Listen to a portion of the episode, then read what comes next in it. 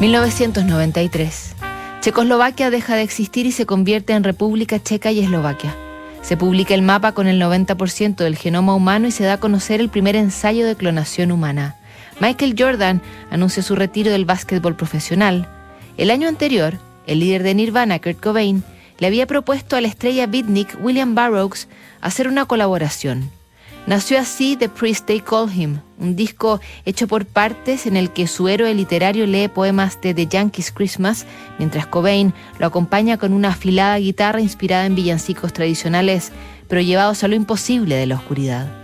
El más bello de los referentes grunge quería más y le escribe pidiéndole si puede participar de un videoclip de la canción de su banda Heart Shape Box. 2 de agosto de 1993. Estimado William, es un poco raro escribir a alguien que nunca he conocido, pero con quien ya hemos grabado un disco. Realmente disfruté al hacer el disco. Es un gran honor estar en la foto junto a usted en la contraportada. Ahora le escribo sobre la posibilidad de que aparezca junto a mi banda, Nirvana, en el primer video de nuestro nuevo álbum, In Utero. Aunque sé que Michael Maisel, de Gold Mountain Entertainment, mi sociedad de gestión, ha estado hablando con su representante, quería decirle personalmente que me gustaría que apareciera en el video. Lo más importante, quiero que sepa, que esta petición no se basa en el deseo de aprovecharnos de usted. De ninguna manera.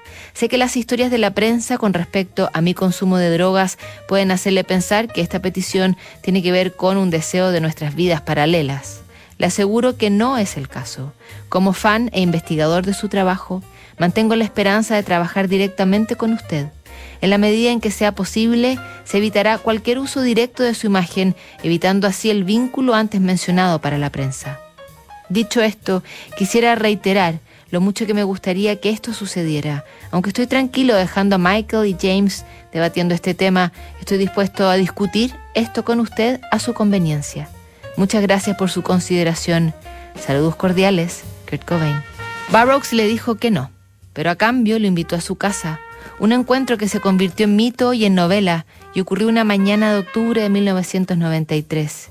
El autor de Yonki lo recibió con su gato y sus publicaciones de armas, supervivencia y artes marciales. Cobain llegó con su manager y un disco de Lead Belly, un viejo cantante de blues que Cobain había descubierto en una entrevista a Barrows. Nadie fumó, ni bebió, ni se drogó en la reunión.